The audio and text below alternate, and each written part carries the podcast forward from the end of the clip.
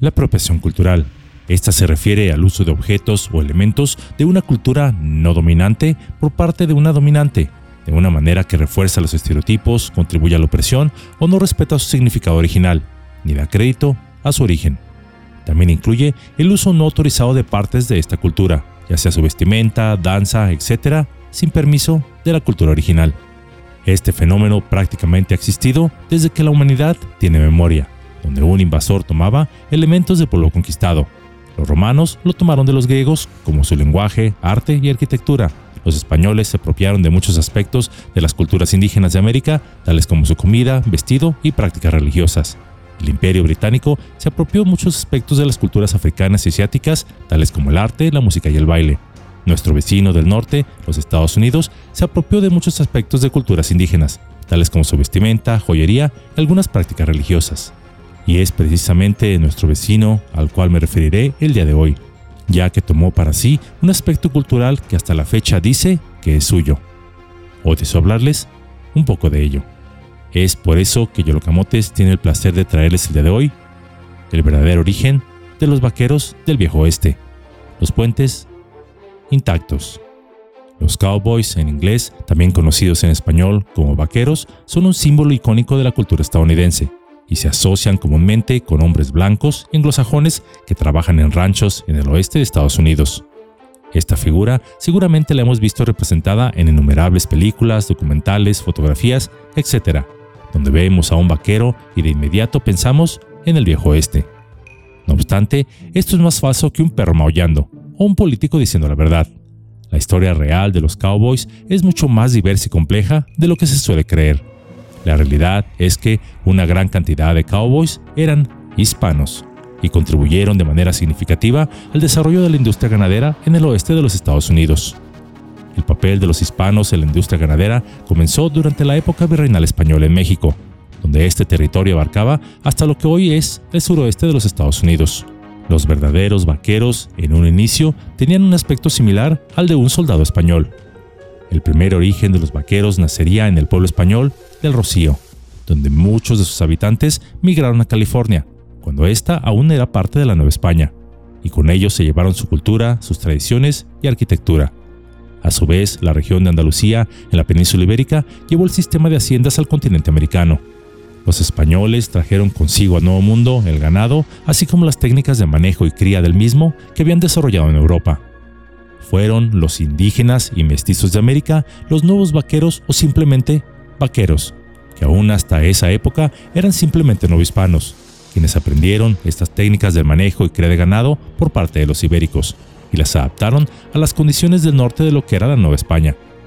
La figura del vaquero mexicano o novohispano fue tan popular que prácticamente se extendió a todos los territorios del Imperio Español, aunque con distintos nombres por supuesto.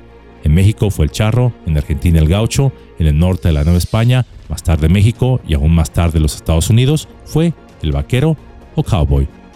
Los vaqueros mexicanos se hicieron expertos en el manejo de ganado y se convirtieron en una parte importante de la economía ganadera de la región norte de la Nueva España después de la invasión de los Estados Unidos y que éste se quedara con más de la mitad del territorio mexicano, legalmente claro, no vayan a pensar mal, pues México cedió este territorio bajo un tratado, de esos que te hacen firmar con una pistola en la sien, los vaqueros mexicanos repentinamente se vieron del otro lado de la frontera, donde a menudo tuvieron que trabajar en ranchos propiedad de anglosajones, los cuales, aunque tenían mucho empeño en hacer labores del campo, en realidad no sabían nada enseñándoles los vaqueros mexicanos a los estadounidenses sus técnicas de manejo de ganado, así de cómo administrar un rancho. Por lo que, por cierto, si ven películas con temas del viejo oeste, donde sale un estadounidense solitario en su rancho, siendo una estrella en el manejo de ganado y del mismo rancho, es una obra de ciencia ficción. O se olvida mencionar que seguramente había algún mexicano por ahí. Pero bueno, el tema del viejo este con el solitario, férreo, de pocas palabras y diestro en el revólver vaquero estadounidense que se ha forjado a sí mismo, vende más.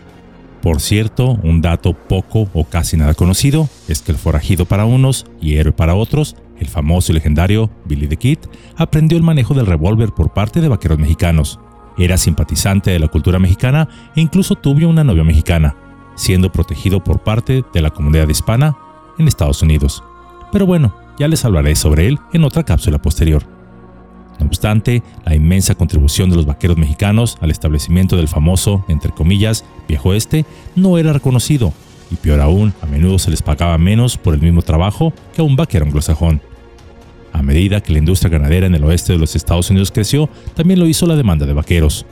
Muchos hispanos migraron a los lugares donde había trabajo en los ranchos, trabajando como vaqueros, desarrollando un estilo muy propio que rápidamente fue imitado por los estadounidenses de origen anglosajón. Sin embargo, como lo mencioné, a pesar de su contribución significativa a la industria ganadera y la cultura del oeste americano, los vaqueros hispanos a menudo han sido ignorados o marginados de la historia popular. Esto se debe en parte a la discriminación racial y cultural que históricamente han enfrentado los hispanos en los Estados Unidos.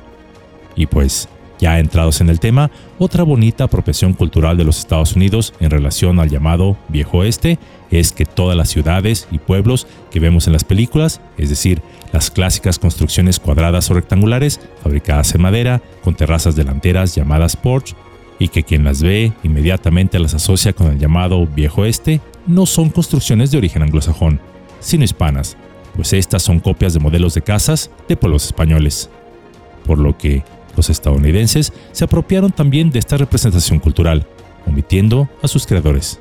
Esto claro, en nombre de la libertad y la democracia, sarcásticamente hablando, y donde hasta hoy en día a los vaqueros y sus típicos pueblos del famoso viejo oeste se cree que son parte de la cultura de aquel país. Pero esto es erróneo, en realidad son México-ibéricos.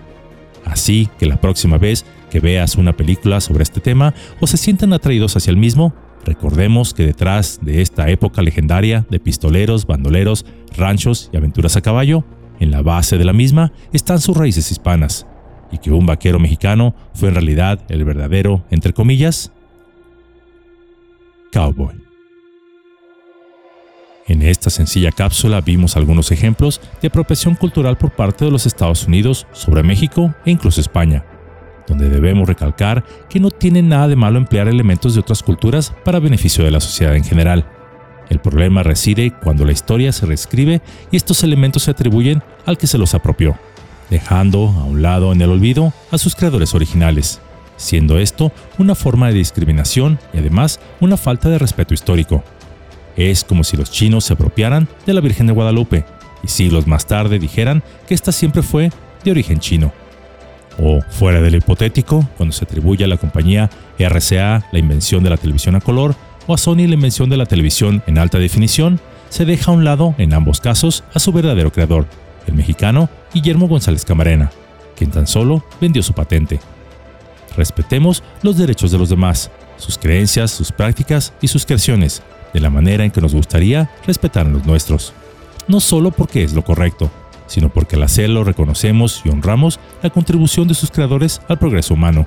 Pues cuando más aprendemos de las distintas culturas, más podemos comprender y apreciar nuestra propia diversidad y enriquecerla, ya que cada cultura es como un puente, y los cuales nos conectan a distintas formas de ver al mundo. Respetar sus elementos no es solo un acto de empatía, sino que mantiene esos puentes intactos para que los podamos cruzar, y así crecer juntos como humanidad.